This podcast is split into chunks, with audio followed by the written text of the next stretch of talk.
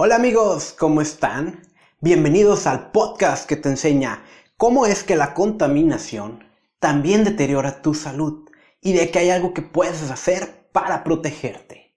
Hoy, en este nuevo capítulo, tenemos un tema muy interesante. Y es que cuando hablamos de contaminación, pensamos en aquello que respiramos cuando estamos al exterior, pensamos en un río contaminado, pensamos en cosas alejadas de nosotros.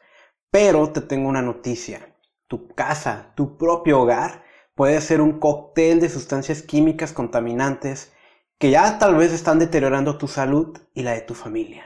En este capítulo vamos a ver cuáles son las fuentes de estas contaminantes y más importante, ¿qué puedes hacer para protegerte? ¿Estás listo?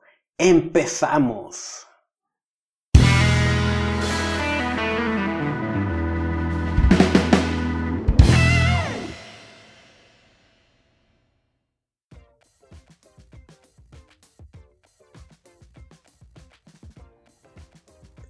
Y antes de meternos de lleno con el tema, permíteme un par de minutos para darte una noticia que me pareció súper interesante y eh, también estoy seguro que te va a gustar. Es acerca del grupo ecologista Greenpeace. Tal vez ya lo has escuchado. Es una de las organizaciones mundiales más populares que se dedican a la defensa del medio ambiente. Greenpeace ya tiene algo de tiempo haciendo campaña contra los plásticos de un solo uso.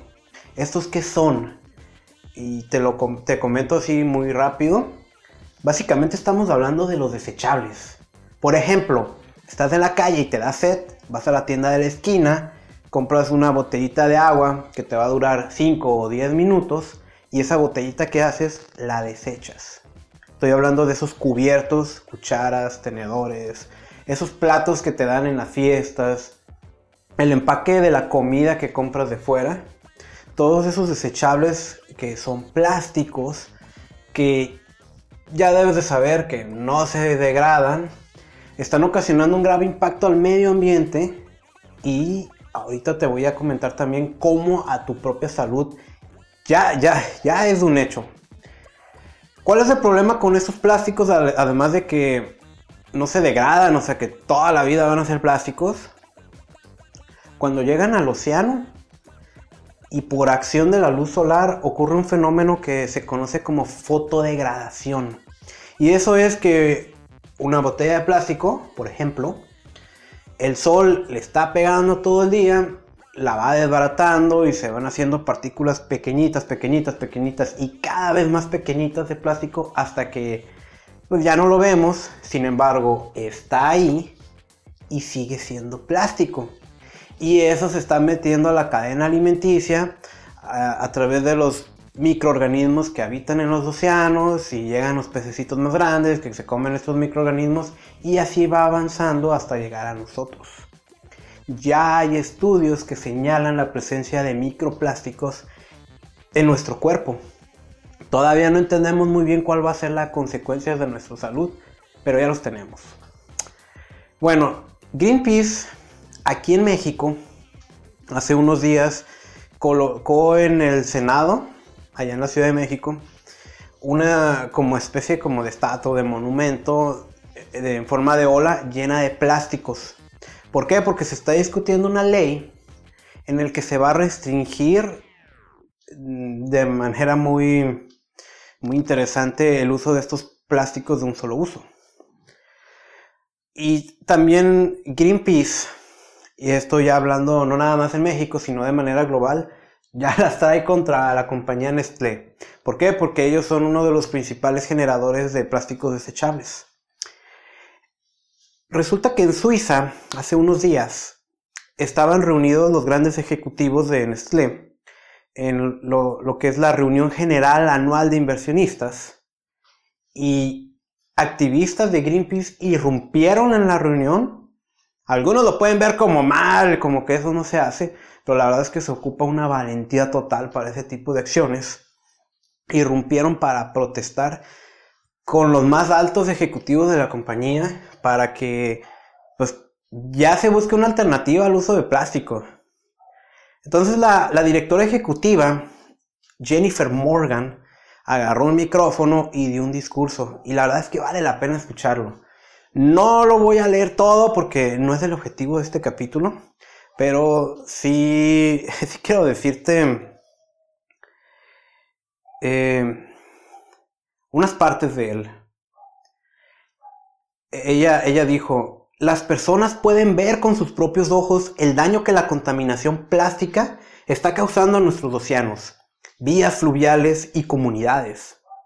Todos hemos sido testigos del modo en que el plástico está envenenando nuestra preciosa biodiversidad y apenas estamos empezando a entender cómo nos está envenenando. Ojo, apenas estamos empezando a entender cómo nos está envenenando, que esa es la parte que te decía, todavía no entendemos muy bien qué ocurre con el plástico en nosotros.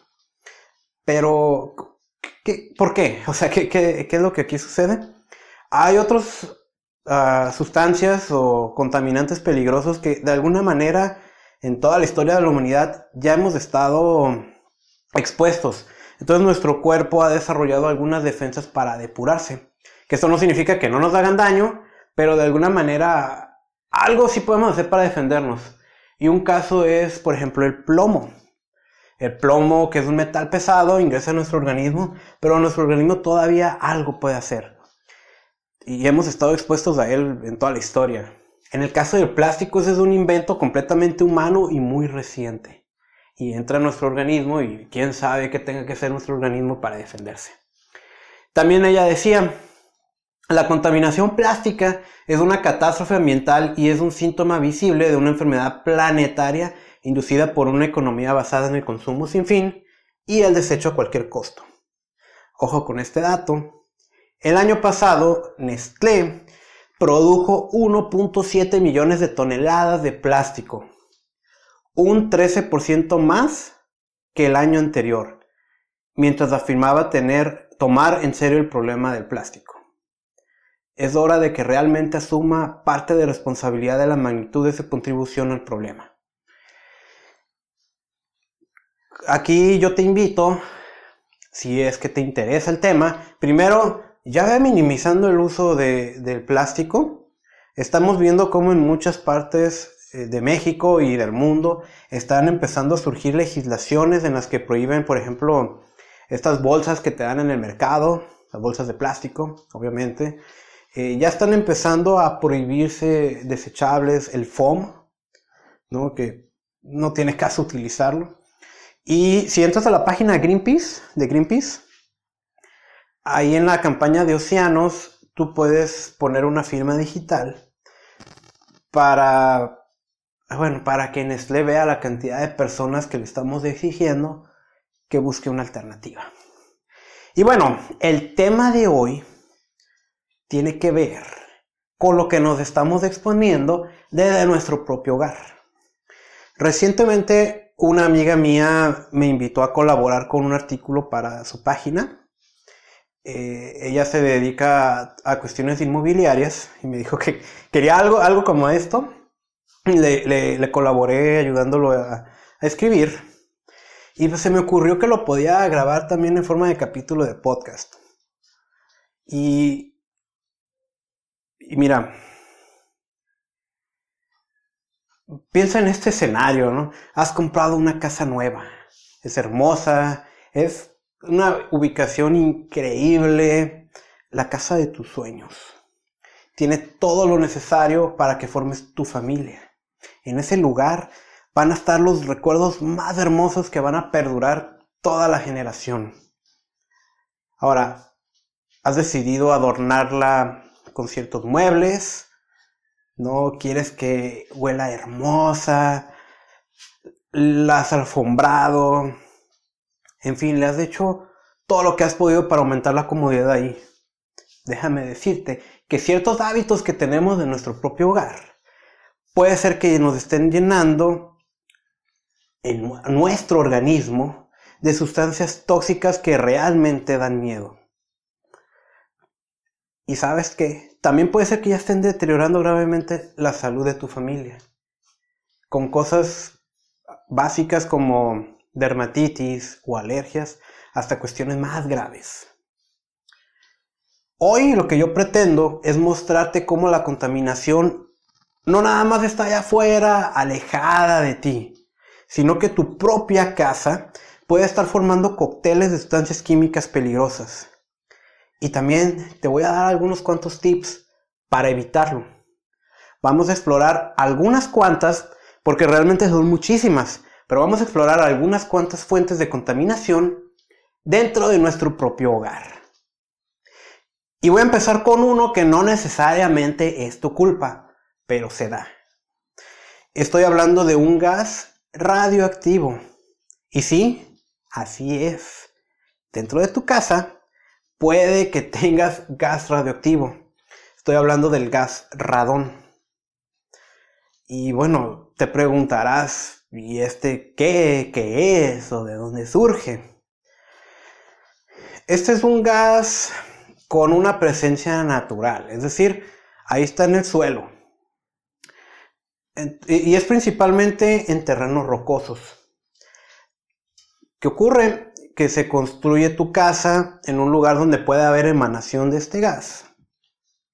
Y ante las deficiencias de la construcción, por ejemplo, grietas, se puede estar eh, metiendo se empieza a meter, se empieza a acumular dentro de tu propio hogar y te expones a material radioactivo. ¿Qué tanto se da esto? Pues nada más para que te des una idea. La Organización Mundial de la Salud estima que entre un 3 y un 15% de los casos de pulmón se relacionan con el gas radón. Inclusive muchos han propuesto que esto debe ser considerado un problema de salud pública. ¿Qué hay que hacer? No? Bueno, si comprases un terreno al cual apenas vas a construir la casa, el arquitecto que contactes no nada más debe de considerar que la casa se vea bonita, que los espacios y, todas estas cuestiones arquitectónicas, sino también cuestiones de biohabitabilidad. Y esto es que él haga mediciones de presencia de gas radón ahí. El hecho de que sea detectado no significa que no pueda ser habitable, o sea, Estamos hablando que aunque es radioactivo, es natural, o sea, es algo que ahí está. Lo vamos a encontrar principalmente en lo que se llaman suelos graníticos, ¿no? suelos que son rocosos. Todo lo que se va a hacer es considerar una adecuada ventilación. De hecho, la mejor manera de protegernos ante este gas, igual que sucede con otras sustancias, es abre tus ventanas permite que circule el aire al interior. O bien instala sistemas de filtración o de extracción del aire. Es importante también que sepas, ¿no? Aunque el gas radón no, no, pues no es tu culpa, ¿no? O sea, es algo que ahí está y puede contaminar tu hogar. Hay otras fuentes importantes de radiación dentro de nuestros hogares. Y me refiero a materiales de construcción. Por ejemplo, Sabemos que algunos de estos materiales que pueden, ojo, eh, no es un hecho, no significa que sí, ya, ya, ya están emitiendo radiación. Van a depender de dónde se extrajeron. Pero suelen ser los más comunes que emiten más niveles de radiación. Son el granito, las cuarcitas, pizarras, yesos fosfóricos que pueden provenir de suelos radioactivos. Es mejor considerar otros materiales de construcción como el mármol, terrazo, piedra calcárea, madera, el bambú, corcho, cáñamo de algodón y, otros materiales orgánicos que suelen tener una baja emisividad radioactiva. Entonces, ahorita acabas de aprender, digo, no hemos terminado, ¿no? Acabas de aprender que dentro de tu casa puedes estarte exponiendo a material radioactivo, sea de manera natural por el gas radón o por el material de construcción.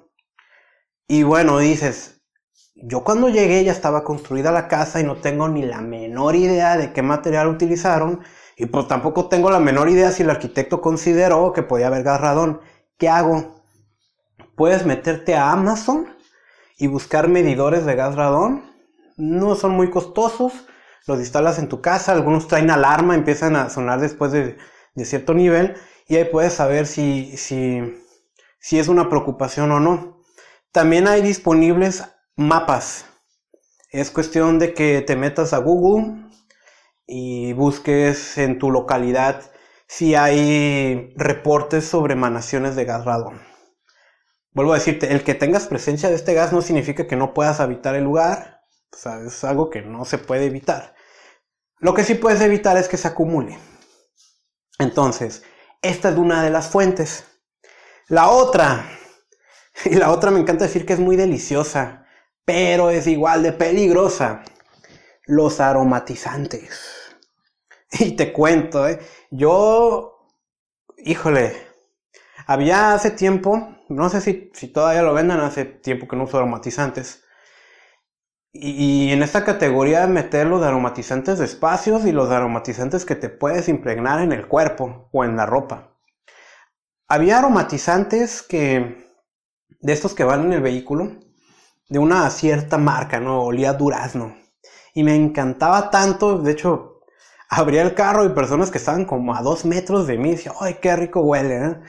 Y me gustaba tanto que compré la versión para mi casa. Se conectaba a la corriente eléctrica y cada cierto tiempo estaba emanando la, el aroma. De verdad me fascinaba.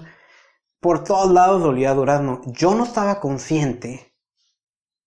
No, increíblemente yo no estaba consciente del terrible daño que me podía estar ocasionando. Y, y es que, como lo explican Dave Wentz y Myron Wentz, en un libro súper extraordinario que ojalá lo puedas adquirir. Ese es un libro que a mí me cambió mucho mi forma de ver la contaminación como algo exterior para también verlo algo interno que está en mi propio hogar. Se llama El hogar saludable. Y quiero citarte un párrafo sobre este tema. Ese olorcillo a manantial de montaña viene de los científicos los cuales están vestidos de mandiles blancos de laboratorio y máscaras de protección. O sea, imagínate ese traje como de astronauta, ¿no? Cuando, cuando hay sustancias peligrosas, haciendo los aromatizantes, ¿no? Que giran en sus banquitos mezclando compuesto hasta que encuentran una forma para reproducir los dolores naturales, entre comillas, por medio del uso de sustancias químicas.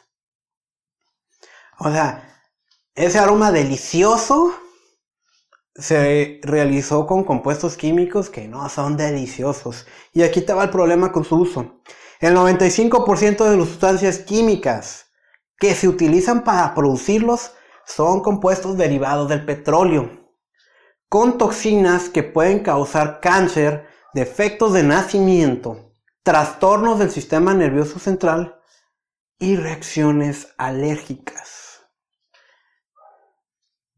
estamos hablando de ciertas sustancias que si hiciéramos un monitoreo al interior de tu casa, y yo que soy un especialista en el tema, me van a salir nombre de químicos que tal vez si fuera un espacio de trabajo, una fábrica por ejemplo, te laqueo. Pero aquí se trata de tu propio hogar. Y uno de ellos es por ejemplo el peligrosísimo benceno. Esta es una de las sustancias que a nivel mundial se está tratando de erradicar y seguramente las vas a tener si estás utilizando aromatizantes. Y quiero repetirlo y dejarlo claro. Incluyo aromatizantes de espacios y también incluyo los aromatizantes del cuerpo. una de las cosas a considerar, y a veces se nos puede hacer la crítica cuando hablamos de estos temas. Yo, por ejemplo, menciono mucho de los riesgos por a la salud y al medio ambiente de estar utilizando geles antibacteriales que son totalmente innecesarios. Y menciono es que tal sustancia te puede hacer daño. Me dice, sí, pero ¿qué tanto estás utilizando para que realmente te haga daño? Bueno, no estamos considerando que no nada más me estoy aplicando eso. También me estoy eh, aplicando crema corporal, gel para cabello, desodorante, pasta de dientes y jabones y otro montón de cosas que entre poquito y poquito ahora sí ya son muchas sustancias. Y tampoco consideramos muchas veces el efecto sinérgico. ¿Qué es el efecto sinérgico? Que no necesariamente uno más uno va a dar dos, a lo mejor uno más uno va a dar diez. Hablando en cuanto al impacto que nos provoca nuestra salud. Y ese es lo que ocurre, por ejemplo, con la acetona. La acetona por sí sola no, no necesariamente va a ser un riesgo muy grande. Y lo pongo entre comillas, ¿no? Pero la acetona, cuando se junta con el tricloretileno, se aumenta exponencialmente su, su riesgo y los daños que nos causa el metabolismo. ¿Y dónde vamos a encontrar tricloretileno? Y sé que tal vez ahorita ya estoy mencionando nombres de químicos que no te preocupes si no sabes qué son. Eh, la cosa es evitarlo, ¿no? ¿Dónde va a haber el tricloretileno? Ahí te va una fuente. Si tú sueles llevar tu saco, tu traje o tus prendas a la lavamática y no es una lavamática de carácter ecológico, ahí estás exponiéndote a tricloretileno. Pensamos que estamos limpiando nuestras prendas, pero no. Le estamos quitando la mugre, ensuciándola con otras sustancias químicas. Y ojo, todo está aromatizado. Ahorita hablé del gel antibacterial y seguramente trae aroma. Los detergentes para lavar la ropa traen aroma. Los jabones traen aroma. Inclusive el gel para que te pones en el cabello, yo he visto con aroma, o sea, como para qué quieres que te huela el cabello. Y eso también se incluye aquí. Esa es otra fuente de contaminación para tu hogar. Ojo, porque si en la etiqueta dice olor neutro, el olor neutro también es un aroma. Parece ridículo, pero también lo es. Entonces, ¿vale la pena pagar el precio de un rico aroma dañando nuestra salud? Yo creo que no. Yo no utilizo aromatizantes. Y, digo, no, no estoy hablando de que ya nunca más te puedas poner a lo mejor algún perfume, a lo mejor en una cita o algo así. Pero no todos los días y no todo el momento. ¿Qué alternativa te puedo dar? Aromatiza de manera natural tu hogar. Hay muchísimas plantas, plantas naturales aromatizantes. Por ejemplo, la salvia, eh, la lavanda, las mentas. Inclusive algunas de esas plantas hasta las puedes hacer infusión, ¿no? Y ya tienen dos usos. Aromatizan espacios y son un rico té. También puedes utilizar esencias eh, de origen natural. Entonces hablamos, la primera fuente de contaminación en nuestros hogares es la radiación, como el gas radón y los aromatizantes. Otra forma de contaminar, y esto ya no tiene tanto que ver con lo que respiramos, sino con lo que directamente nos exponemos, y este sí entra en nuestro organismo, muebles, telas, alfombras, cosas similares.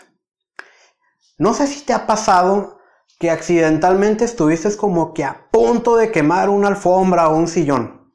No sé, por alguna razón se le prendió fuego y por el tipo de material, pues la lógica te indica que eso debería de encenderse en un instante y ya no lo paras. Pero no pasó eso. Se quemó a lo mejor un cuadrititito y hasta solito se apagó. ¿Por qué? es una cuestión de seguridad. Eh, esto se exige mucho, sobre todo en los Estados Unidos. Están impregnados de sustancias retardantes de flamas. Que hay varias, ¿no? Y, y esto surge de una normatividad allá por los años 70. Su objetivo es salvaguardar tu integridad ante un accidente. Entonces, eh, me preguntarás, oye Carlos, ¿pero qué no estamos hablando de fuentes de contaminación? Creo que no quemarme es algo bueno. Sí, pero ya desde hace años se ha encontrado que estas sustancias para el medio ambiente tienen características que denominamos como compuestos orgánicos persistentes. ¿Y qué significa persistente? Que a diferencia de otras fuentes de contaminación, cuando estas ya están en el medio ambiente, no, no disminuyen, al contrario, se van acumulando. Y es exactamente eso mismo que pasa en nuestro organismo. Se van acumulando. Y estas sustancias también son denominadas como disruptores endocrinos. O sea, imagínate algo así como falsas hormonas. Y las hormonas, para no caer en definiciones muy técnicas, Imagino son como pequeños programitas que tienes en tu cuerpo y que están diciendo qué hacer, pero como estas son falsas, empiezan a ocasionar un auténtico desorden. Algunas de sus consecuencias, problemas de fertilidad, sea tanto como para hacer un bebé o que ese bebé nazca con malformaciones. Eh, de hecho, aquí te recomiendo un documental que vi hace tiempo en Netflix que se llama El experimento humano y hablan mucho de ese tema, ¿no? De cómo muchas personas, en, algunos casos, ¿no? Algunas personas no podían tener hijos y se debía a, que su cuerpo estaba cargado de químicos. Otros son problemas metabólicos, obesidad, diabetes. De hecho, se sabe que la exposición a ciertos disruptores endocrinos aumenta el riesgo de que desarrolles diabetes independientemente de tus hábitos alimenticios, que no hay que dejar de fuera, y también el desarrollo de enfermedades neurológicas como el mal de Parkinson y el Alzheimer. ¿Sí? Y normalmente pues esto es algo que no nos dicen, pero sí existe. ¿Qué hago? Ni modo que no tenga muebles. Bueno, yo te cuento, ¿no? En mi, en mi caso, yo no tengo alfombras, ¿no? Pero lo que sí es que en el mercado ya hay muebles disponibles que no tienen eh, estos retardantes de llamas, al menos en sus versiones peligrosas, lo que eh, están elaborados con telas orgánicas libres de químicos peligrosos. Ahora, a lo mejor no es tan fácil conseguirlos dependiendo de dónde me estás escuchando. Entonces aquí hay otras recomendaciones. Por ejemplo, cuando compras un colchón nuevo para tu cama, déjalo aireando todo un día al exterior para que lo más que se pueda se le salga. Aunque pues, la verdad es que en todo su ciclo de vida va a estar soltando estos eh, retardantes. Eh, y esto también pasa, por ejemplo, al interior de los vehículos. Eh, si, no, si no es posible también puedes comprar estuches para empacarlos, como los, colchones, ¿no? Hay unos empaques, los dejas envueltos y así ya em, estas sustancias pues se quedan ahí atrapadas, no están esparciéndose por tu hogar. Y bueno, otra más. La pintura. Así es. Cuando estás pintando tus paredes, hay un olor característico que puede durar varios días. Este olor, este sí es un cóctel de químicos que quedan ahí dispersos que se llaman compuestos orgánicos volátiles. Ahí puede incluirse otra vez el benceno, entre otros. A largo plazo, los compuestos orgánicos volátiles nos pueden ocasionar, además de reacciones alérgicas, leucemia. Pero estoy hablando en un largo plazo, o sea, yo entiendo que si pintas, a lo mejor duras uno, dos, tres días pintando y el olor le va a durar una o dos semanas y se esparce. No obstante, sería un error, por ejemplo, pintar si tienes niños chiquititos en tu hogar, porque ellos sí son más sensibles. No les va a dar leucemia, pero sí son más sensibles y sí hay daño a la salud. Ahora digo, si tú te dedicas a estar pintando hogares, hay que considerar el uso del equipo de protección personal. No obstante, pues esto sí lo estamos emitiendo al medio ambiente y al medio ambiente lo perjudicamos. ¿Qué hacer? Adquiere pinturas que en la etiqueta diga que tienen bajo contenido de compuestos orgánicos volátiles o en inglés low VOC. Y abre tus ventanas, permite una correcta eh, circulación del aire otra vez, ¿no? Pero ahí te va otra segunda. Y esto sí es muy lamentable y de hecho me hace enojar bastante. Hace tiempo, estoy hablando de décadas, en países del primer mundo, se pusieron a erradicar pinturas que tenían plomo. Si tú haces una búsqueda en Google y pones pinturas con plomo en México, te vas a llevar una decepción. En México todavía se venden pinturas con plomo, particularmente esas que son súper económicas. ¿Qué onda con el plomo? Ese sí, pintamos la pared con plomo y ahí vamos a estar expuestos toda la vida a él. El plomo es un metal pesado, ocasiona muchísimos problemas. Eh, yo, yo, hablaba de una defensa del cuerpo para depurarse, ¿no? Y mencioné precisamente a plomo. Aún así no es tan fácil sacarlo del organismo se acumula. De hecho, aunque dicen que el cuerpo es muy sabio, pues de repente también como que es medio tontito y confunde al plomo con calcio y lo empieza a acumular en los huesos. Y ahí tienes una consecuencia, osteoporosis. Ahora, a los niños chiquitos, ¿qué puede ocasionar? Problemas en el desarrollo de su cerebro. O sea, eh, puede haber retraso mental y el desarrollo del cáncer. Entonces, cuando tú vayas a comprar una pintura, la verdad es que compra una de marca reconocida y que en la etiqueta lo diga, no tiene plomo. Si tú sospechas o dudas sobre si has estado expuesto al plomo, la recomendación para evitar que se acumule en tu organismo es consumir alimentos ricos en hierro, en calcio y en vitamina C. ¿Sale? Y finalmente el último, los asbestos. Los asbestos. Imagínate que por un microscopio estás viendo cientos de miles de cuchillos. En un microscopio, o sea, son cuchillos microscópicos. Cuando esos cuchillos los inhalas, como son pequeñitos, entran a tu organismo y se clavan en tu pulmón, dañándolo. ¿Y sabes qué? El daño que te ocasiona es irreversible. Pues esos son los asbestos. Los asbestos son fibras y estos están presentes en los materiales de construcción, incluyendo el concreto. La gran mayoría de los países ya los ha prohibido. Pero ¿qué crees? En México todavía existen los asbestos en los materiales de construcción. Ahora, vamos a suponer que la casa donde estás viviendo pues se construyó con materiales con asbestos. Esto no significa que ya estás expuesto, ¿eh? No. Aquí el problema vendría, por ejemplo, en una remodelación y decides tirar una pared para ampliar y todo. Entonces ese polvito que queda, ese sí es el riesgo. El, ¿qué, hay que hacer entonces? No, ya, ya no le puedo mover a la casa, sí puedes. Pero ahí es donde entra el hecho de que vas a tener que contratar a un especialista que sepa manejar esos materiales. Esto sucede mucho sobre todo con casas muy antiguas. Pero como te digo, Todavía hay presencia de asbestos en México en materiales de construcción nuevos, tal vez ya en menor medida. En las casas viejas ahí sí es un hecho.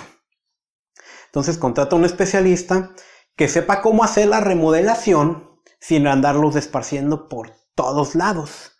O bien, si te dedicas a la construcción o vas a construir tu casa, eh, adquiere materiales libres de asbestos.